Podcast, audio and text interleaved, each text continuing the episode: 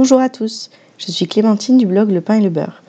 Aujourd'hui, notre article est sur comment faire des économies. Nous avons décidé de mettre à votre disposition des astuces et idées que nous avons utilisées nous-mêmes pour faire des économies. Elles n'ont pas pour but de vous frustrer, mais au contraire de vous motiver et de vous aider à atteindre les objectifs qui vous tiennent vraiment à cœur. On sait que chacun a des envies différentes pour dépenser son argent. Pour certains, ce seront des voyages lointains chaque année, pour d'autres, ce seront des week-ends à la mer ou encore un loisir peut-être un peu coûteux comme l'équitation. L'idée, c'est de penser à votre objectif et ainsi il sera beaucoup plus facile de faire les économies nécessaires. Allez, on commence. La première astuce, c'est renégocier votre assurance maison ou voiture chaque année. Vous pouvez mettre en concurrence votre contrat actuel avec d'autres prestataires et c'est un bon moyen pour avoir un tarif plus attractif. Nous, cette année, on a déjà réussi à économiser 200 euros en demandant de renégocier notre assurance maison et voiture et en comparant avec le devis d'un autre assureur. L'astuce numéro 2, c'est de changer de fournisseur Internet et téléphone régulièrement. Maintenant, on peut facilement garder son numéro avec la portabilité, donc il n'y a aucune raison de se priver. Euh, des promotions pour des forfaits pas chers, il y en a tout le temps, et ils sont proposés plusieurs fois par an, donc il ne faut surtout pas hésiter. La troisième astuce, c'est de changer de banque. Souvent, une banque en ligne ne vous fera pas payer de frais de tenue de compte et même parfois ne vous fera pas payer votre carte bleue. Ça correspond souvent en moyenne à 8 euros par mois, donc ça paraît peu, mais c'est quand même quasi une centaine d'euros par an économisés.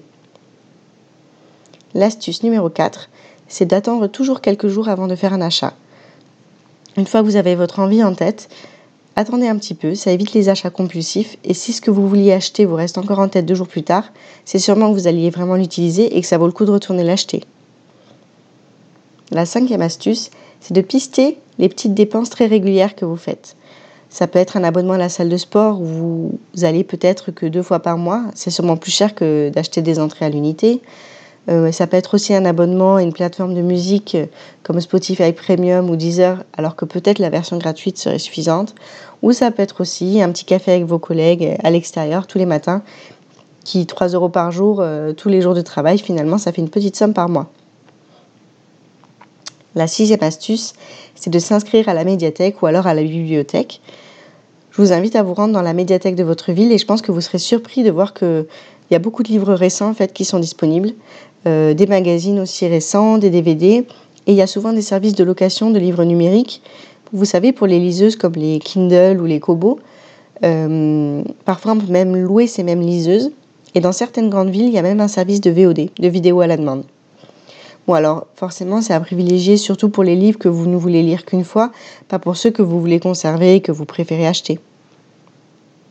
L'astuce numéro 7, c'est d'apporter son repas le midi au bureau.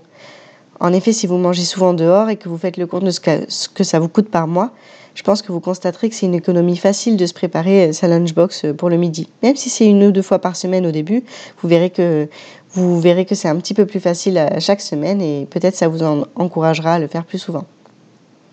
La huitième astuce, c'est euh, pour chaque objet ou vêtement que vous achetez, en vendre un et même privilégier le marché de l'occasion. Par exemple, si vous avez envie d'un meuble, imaginons un meuble Ikea, vous verrez que sur le bon coin, sûrement, il y a quelqu'un dans votre ville qui le vend.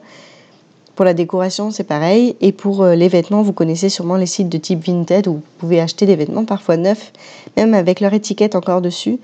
Euh, ça vaut vraiment le coup. La neuvième astuce, c'est de mettre un petit peu de côté chaque mois. Ce qu'on vous suggère, en fait, c'est en début de mois, quand vous recevez votre paye, vous mettez en place un virement automatique vers votre compte épargne, comme votre livret A, d'une petite somme d'argent, même quelques dizaines d'euros. Comme c'est une petite somme, ça ne va pas vous manquer chaque mois. C'est automatique, alors vous n'y penserez pas. Et mine de rien, à la fin de l'année, vous aurez économisé plusieurs centaines d'euros. Enfin, la dixième astuce, c'est de prévoir vos repas chaque semaine. Je pense qu'on en fera sûrement un article dédié pour vous accompagner au mieux dans cette idée, mais l'idée, en gros, c'est de se dire que si vous savez quel repas vous avez prévu dans la semaine à venir, vous ferez moins de courses parce que vous ferez juste les courses dont vous avez besoin et au final, vous gâcherez moins de nourriture. Si vous avez d'autres pistes, n'hésitez pas à, les partager dans les commentaires, dans notre article, sur les réseaux sociaux éventuellement pour euh, partager ça avec les autres lecteurs du blog. Et on se retrouve bientôt pour un nouvel article.